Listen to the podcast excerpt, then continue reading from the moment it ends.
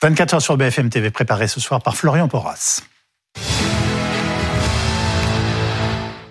Des rivières à sec, des nappes phréatiques qui ne se remplissent plus. Euh, on ne se rend évidemment pas compte, mais nous vivons euh, l'une des pires sécheresses hivernales de notre histoire. Comment expliquer ce phénomène? Va-t-on faire face à des restrictions dès le printemps pour éviter euh, une catastrophe cet été? Pour répondre à ces questions, j'accueille en duplex Christophe Béchu, ministre de la Transition écologique et de la cohésion des territoires, Nicolas Giraud, porte-parole national de la Confédération paysanne, Emma Aziza, qui est hydrologue et spécialiste de l'adaptation au changement climatique, et Alexis Cuvillier, journaliste politique de BFM TV. Monsieur le ministre, merci d'avoir accepté notre invitation. Vous venez de rencontrer les préfets de cette région particulièrement, bonsoir, touchée par la sécheresse. Quelles sont les zones les plus préoccupantes selon vous? Toute la France, la totalité des départements, à la minute où nous parlons, sont en dessous des normales quand on regarde l'humidité des sols. On a euh, les deux tiers des débits d'étiage qui sont inférieurs à la normale. On a même euh, un cinquième des rivières qui sont en dessous de la moyenne de la décennale euh, sèche. Et si je dois zoomer, on a trois régions, l'Occitanie, la région sud et Auvergne-Rhône-Alpes où l'humidité des sols est comparable à celle de la fin d'un mois de mai. Ça fait au cours des 18 derniers mois, depuis août 2021, nous avons eu 15 mois déficitaires. Le vrai problème, c'est que le déficit de février, il s'ajoute à des mois qui, depuis septembre, n'ont pas été plus pluvieux, ils l'ont même été moins que l'année dernière à la même époque, mais la sécheresse et le fait qu'on a eu des nappes phréatiques en sortie d'été historiquement basses qui ne sont absolument pas rechargées. Et on est donc dans un état de vigilance qui m'a conduit à réunir ce soir euh, tous euh, les préfets qui coordonnent les bassins. La semaine prochaine, ce sera tous les préfets de France. Et avec une consigne, c'est que d'ici la fin du mois de mars, tous les comités départementaux de ressources en eau se réunissent département par département pour faire le point et pour prendre les arrêter au-delà des cinq que vous avez cités qui seront nécessaires pour éviter des décisions très douloureuses quand on se rapprochera de l'été si euh, le ciel n'est pas plus clément. Donc d'ici fin mars, vous voulez absolument une photo totale et très précise de la situation dans le pays, mais allez-vous décréter des restrictions dans, les jours à venir? Elles ont commencé. Vous savez, euh, l'été dernier, à la fin du mois de juillet, j'ai signé un décret permettant précisément de prendre des restrictions toute l'année parce que c'était pas en juillet dernier qu'on pouvait régler la sécheresse qu'on avait connue. Les décisions à prendre pour essayer d'anticiper le pire, il faut les prendre euh, en hiver, il faut les prendre dans les premiers jours du printemps. On a deux mois devant nous, à peu près, pour euh, espérer de la pluie, parce que c'est ce qu'on appelle la période de recharge des nappes phréatiques, qui s'étend jusqu'au euh, milieu du mois d'avril. Mais ne pas prendre de mesures de restriction aujourd'hui, quand on voit l'état des nappes, quand on voit l'état des cours d'eau, ce serait totalement irresponsable. Donc euh, j'ai demandé au préfet de ne pas avoir la main qui tremble et département par département de prendre les mesures qui s'imposent, pas de surréaction, mais des actions qui permettent d'éviter, je le redis, qu'à l'approche de l'été, on soit dans des conflits d'usage tels que ça devienne un problème. Donc cette réunion avec les préfets va se traduire par des décisions dans les jours à venir très précises et localisées, je vous ai bien compris. C'est exactement ça, de la même manière que votre journaliste, juste avant que vous me passiez la parole, euh, faisait état des départements qui connaissent aujourd'hui des restrictions, euh, l'Isère, euh, les Pyrénées-Orientales, les Bouches-du-Rhône, le Var notamment. D'autres départements, dans les jours, dans les semaines qui vont suivre, vont eux aussi, pour un certain nombre, basculer, sauf si on avait des pluies qui nous permettaient d'avoir des recharges importantes. Je fais pas ça de gaieté de cœur, mais notre responsabilité, c'est de tenir compte de l'état des nappes et de la ressource disponible pour pas se retrouver devant des dilemmes euh, à l'approche de l'été, devant des assecs qui seraient catastrophiques euh, pour la mortalité des poissons, devant des, des situations qui, pour les activités humaines, pour l'eau potable, nous placeraient devant des difficultés insondables. Il y a un chiffre qu'on n'a sans doute pas assez donné. 700 euh, communes en 2022 ont connu des problèmes d'eau potable. 700. Ce chiffre vu les situations aujourd'hui que nous connaissons sur une partie du territoire, si on ne prend pas de mesures, le risque, c'est qu'on ait encore plus de communes qui connaissent des difficultés euh, d'eau potable euh, l'été prochain. Je ne peux pas m'y résoudre. C'est la raison pour laquelle la Première ministre va déclencher le comité interministériel de crise sécheresse dans les prochains jours et pour lesquels nous sommes en train de multiplier à la fois les réunions et puis les prises de décision. Monsieur le ministre, pour être très précis pour nos téléspectateurs, sachant que les décisions ne sont pas prises, mais qu'on comprend ce soir que vous êtes en train de consulter, pour, euh, notamment avec nos préfets, pour, aller vers des, décisions tout à fait précises. Quel type de, de, de, de décision pourrait être prise dans les jours à venir? Est-ce qu'on peut quand même nous préparer à cette situation? Quel type de restrictions, bien entendu Les restrictions, elles vont pas être prises pour toute la France. On regarde, territoire par territoire, en fonction de l'état des cours d'eau et des nappes, le type de décision à prendre. Il y a quatre types. Il y a la vigilance, qui consiste à multiplier les messages d'information. Il y a l'alerte, c'est le début des restrictions. Il y a l'alerte renforcée, qui s'applique à l'heure actuelle dans plusieurs départements. Et ensuite, il y a la crise, dans laquelle tous les usages en dehors de l'eau potable sont interdits. C'est dans cette gamme d'arrêtés que des décisions vont être prises euh, dans les départements français d'ici la fin du mois de mars. Je peux pas préjuger euh, territoire par territoire de ce qui va se passer, mais je vous ai cité quelques régions dans lesquelles on avait des difficultés particulières. Il va de soi que là où on a des difficultés les plus grandes, c'est là où les arrêtés de restriction seront les plus importants. Je le redis, s'il ne pleut pas, l'espoir évidemment que nous avons tous, c'est d'avoir un mois de mars qui soit très pluvieux et qui permette euh, une recharge des nappes. Mais est-ce qu'il y a des, Français qui peuvent, dans les semaines à venir, se retrouver à ne pas pouvoir, à certains moments, soit à subir des coupeurs d'eau, soit à ne pas pouvoir utiliser très simplement le, leur robinet parce que ça n'est plus considéré comme possible? Non. La restriction ne conduit pas à interdire l'usage d'eau potable. Malheureusement, des réseaux qui sont défaillants, des réseaux qui ne sont pas interconnectés entre communes, des déficits euh, au niveau des points de captage amènent des Français dans cette situation. On a connu, au pic de l'été dernier, 300 communes qui étaient alimentées par citernage et 200 qui l'étaient avec des bouteilles qui étaient acheminées la plupart du temps dans des villages de petite taille. Mais si on a une sécheresse qui dure et qui s'amplifie, le risque d'avoir des communes de plus grande taille qui puissent elles-mêmes être touchées par ce type de phénomène nécessite les mesures dont je suis en train de parler. Au salon de l'agriculture, le président de la République a appelé à la sobriété, euh, sobriété euh, hydrique d'une certaine façon, et vous avez déclaré qu'il fallait faire dès à présent des économies d'eau. On l'entend encore ce soir. Donc après la sobriété énergétique, on passe dans notre pays à ce qu'il faudrait appeler désormais la sobriété hydrique. On s'est effectivement habitué dans ce domaine à, à se dire qu'on manquerait jamais d'eau. Vous, moi, ceux qui sont sur votre plateau, en moyenne, un Français, c'est 149 litres d'eau potable par jour et par personne. Si on devait nous livrer tous les matins les packs correspondant à notre consommation journalière, je pense que la sobriété, on l'appliquerait de manière plus naturelle que ce que nous faisons les uns et les autres. 20% de l'eau potable qu'on produit dans notre pays part dans des fuites à cause de réseaux qui sont pas assez entretenus on traite les eaux usées et on les réutilise pas, moins de 1%, alors que les Italiens en réutilisent 10%, les Espagnols près de 20%, et dans d'autres pays, ça va même au-delà de 50%. On a de l'eau de pluie qu'on n'utilise pas. On met de l'eau potable dans nos toilettes euh, parce qu'on a aujourd'hui des décrets qui empêchent que l'eau grise puisse alimenter en double circuit des choses de ce type. Donc on a plein de leviers pour lutter contre des formes de gaspillage d'eau parce qu'on s'est habitué à une forme d'abondance et on a une sobriété, à la fois évidemment au niveau individuel, mais également pour les usages industriels et agricoles. Il faut qu'on se mette tous dans la tête que collectivement, le dérèglement climatique qui va amener une diminution de l'eau disponible dans les années qui viennent. On en a malheureusement un triste aperçu. D'après les spécialistes, c'est entre 10 et 40 au milieu de ce siècle d'eau que nous pourrions avoir en moins. Donc ça veut dire des évolutions vers des pratiques qui soient aussi plus vertueuses parce qu'on a besoin d'une agriculture pour se nourrir. Elle a besoin d'eau, mais si on n'a pas plus d'eau, ce ne sera pas des décisions gouvernementales qui la créeront. Alors, euh, ce sera ma dernière question. Comment allez-vous accompagner nos agriculteurs dans les jours qui viennent, notamment dans, dans leur accès à l'eau? Dès demain matin, euh, j'aurai l'occasion assez tôt d'être au salon de l'agriculture euh, avec une partie d'entre eux. Ça fait évidemment partie des sujets sur lesquels il faut qu'on arrive à trouver des solutions. Il n'y a pas d'alternative à moyen terme que la sobriété, que d'aller vers des usages qui nécessitent moins d'eau compte tenu de l'évolution du climat. Et entre les deux, bah, il y a les innovations, il y a l'irrigation goutte à goutte, il peut y avoir des solutions temporaires avec des retenues, mais en étant sur une pente globale de sobriété. Quand sera connu très exactement le plan national pour l'eau qui a été annoncé fin janvier? Il le sera dans le courant du mois de mars. On en est sur les ultimes arbitrages et évidemment la situation actuelle conduit euh, à faire euh, évoluer une ou deux mesures. Merci beaucoup Christophe Béchu euh, d'avoir pris la parole ce soir sur euh, BFM TV.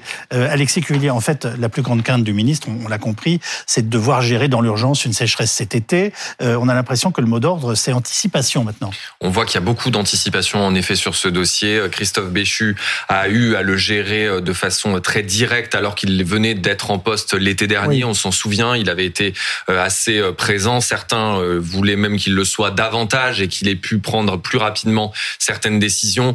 Il explique euh, ce soir sur notre antenne et eh bien que ces décisions cet été, cette année en tout cas, elles seront euh, prises plus tôt justement pour parer aux scénarios les plus euh, pessimistes de l'été. Le président de la République samedi a parlé beaucoup d'eau dans les allées du salon de l'agriculture. Il a parlé, vous, vous le disiez il y a quelques secondes, de ce plan de sobriété de l'eau qui va être annoncé probablement à la fin, avant la fin du mois de mars. Et puis le président de la République, il a dit, vous voyez, je vous l'avais dit à la fin de l'été dernier, je vous avais dit la fin de l'abondance. La fin de l'abondance, c'est aussi euh, sur l'eau que cela euh, s'applique. Magali Chalet, on va voir avec vous pourquoi la période de sécheresse que nous vivons actuellement est effectivement historique. Eh bien, selon Météo France, on parle de sécheresse météorologique lorsqu'il y a un déficit de précipitations euh, prolongé. Euh, c'est le cas en France depuis l'été 2021. Presque tous les mois sont déficitaires en pluie, ce qui peut entraîner également une sécheresse agricole avec un déficit en eau des sols superficiels 1 à 2 mètres de profondeur qui peuvent altérer le développement euh, de la végétation. C'est le cas en ce moment dans plusieurs euh, départements. Et puis ce manque d'eau peut également aller jusqu'à la sécheresse hydrologique hein, lorsque les lacs, les rivières et les nappes souterraines montrent des niveaux anormalement Pourquoi la situation inquiète-t-elle à ce point, Magali? Eh bien parce que la France métropolitaine n'a pas connu de véritable pluie pendant 32 euh, jours consécutifs entre le 21 janvier et le 22 février. C'est du jamais vu depuis 1959. Et puis l'épisode est d'autant plus euh, préoccupant qu'il survient euh, de façon précoce. Hein. En hiver, c'est la période de recharge des nappes phréatiques et on a déjà deux mois de retard sur cette recharge. Hein. Selon le ministre de la Transition écologique, il y a donc urgence parce que au printemps, les eaux de pluie ne rechargent pas les nappes mais sont utilisées euh, par les plantes pour se développer. Et puis, il faut aussi euh, s'inquiéter parce qu'à ce manque de pluie euh, s'ajoute une chaleur qui est au-dessus de la norme depuis 13 mois d'affilée, ce qui laisse craindre des risques d'incendie avant l'été et ce, dès maintenant. Hein. D'ailleurs, cinq départements connaissent déjà des restrictions d'eau. Vous allez le voir, il s'agit de l'Ain, des Bouches-du-Rhône, de l'Isère, des Pyrénées-Orientales et du Var.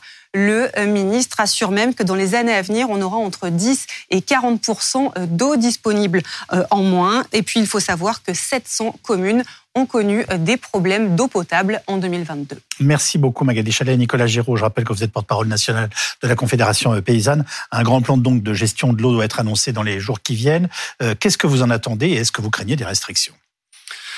Nous, ce qu'on en attend déjà à la Confédération paysanne, c'est d'être capable de se poser les bonnes questions. Euh, vous parliez d'anticipation tout à l'heure. Euh, euh, il y a eu une phrase un petit peu euh, malvenue, il me semble, du président de la République il y a quelque temps. Qui aurait pu prévoir? On, on, le sait depuis longtemps que le dérèglement climatique il va en s'amplifiant.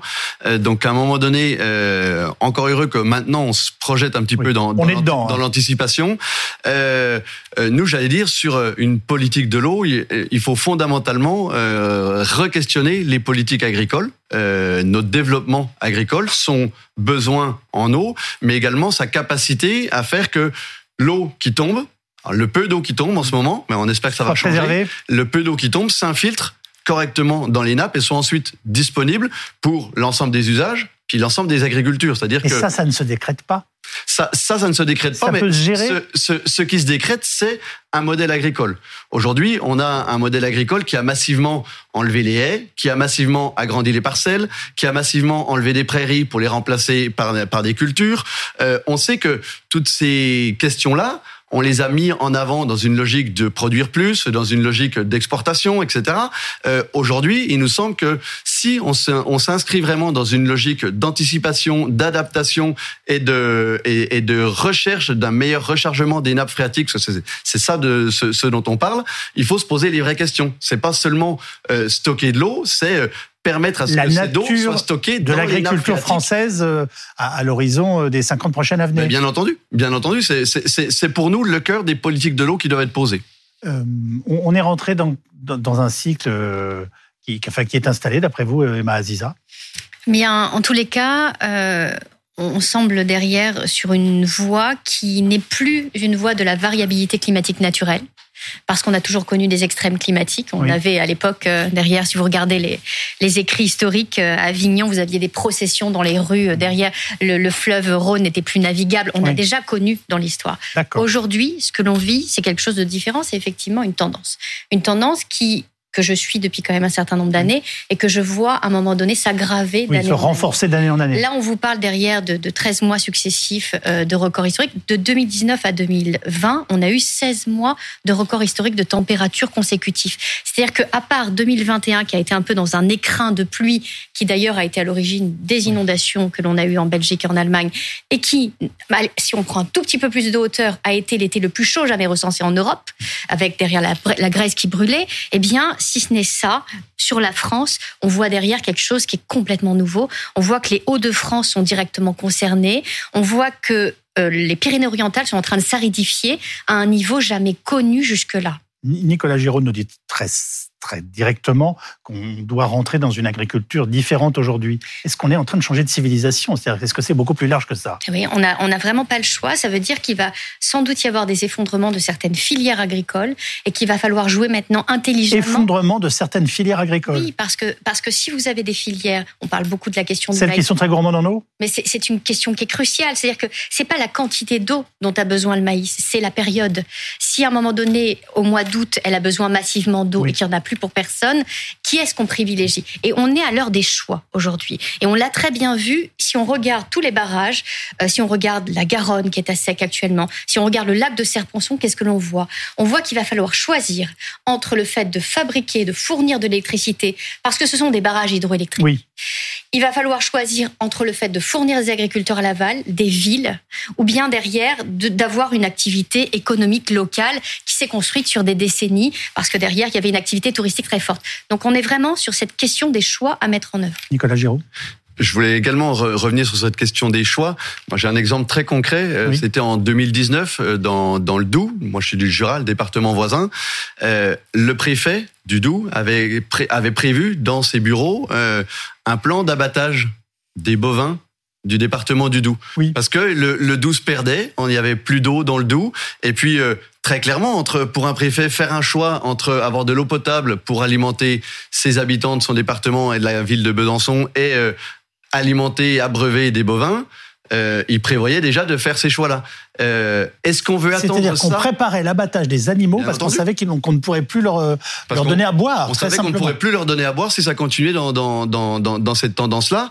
Donc moi, moi, on a vu Emmanuel Macron euh, cette semaine. La question que je lui ai posée et que je, et que je nous pose à tous, c'est est-ce qu'on attend ça? D'avoir ces choix à faire là qui seront absolument violents euh, et, et, et, ingérables pour, pour, pour, tout le monde ou est-ce que encore une fois on anticipe et on se met dans la situation de se dire euh, l'eau est un commun l'eau se raréfie et euh, il va falloir arriver à la gérer autrement. La préserver et la partager autrement. Il y a il me semble les deux enjeux les enjeux de préservation et les enjeux de partage. Ah, Alexis Cueillet, où on est exactement le gouvernement Et le président de la République, on, peut pas, on sait qu'il n'a pas une sensibilité exceptionnelle sur ce genre de questions. Non, mais néanmoins, euh, je pense qu'Emmanuel Macron a dû être frappé au salon de l'agriculture. Ça a frappé les collègues qui étaient présents. Tout le monde lui en a parlé. À quel point l'enjeu, les enjeux climatiques et environnementaux étaient extrêmement présents sur ce salon de l'agriculture. C'est pas illogique évidemment quand on est avec des agriculteurs. Eux, l'environnement, c'est quelque part c'est le quotidien. Euh, mais c'était euh, assez frappant de voir à quel point, à la fois sur des questions de rénovation thermique, on a vu bien sûr cet échange avec ce militant, cet activiste écologique, mais aussi sur la question de l'eau. Emmanuel Macron avait été beaucoup interpellé. On a compris Christophe Béchu tout à l'heure, euh, il expliquait qu'on était plus là dans une situation de point d'étape, mais néanmoins, euh, il nous précisait un calendrier. Christophe Béchu, nous disait qu'il y avait un comité d'anticipation qui allait euh, se mettre en place autour de la première ministre dans les tout prochains jours, qu'il y allait avoir une réunion avec cette fois-ci tous les préfets de département lundi prochain pour essayer déjà de compléter cette carte de France pour essayer de voir les premières mesures. Et puis, on attend, je le disais, à la fin du mois de mars, dans la deuxième quinzaine de mars, ce plan de l'eau qui sera précisé. Question courte, réponse courte avant de nous séparer. Euh, avec une agriculture raisonnée, on nourrit tous les Français? Et raisonner aussi en utilisation de l'eau? J'utiliserai pas, j'utiliserai pas le terme raisonné, mais j'utiliserai une agriculture paysanne ou, ou biologique. Très mais bien. on nourrit tous les Français et on est capable de, de nourrir la planète. Avec une agriculture biologique à l'échelle de la planète, on est capable de, de nourrir entre 12 et 15 milliards d'êtres humains. Donc euh, une agriculture biologique, elle sait nourrir la planète.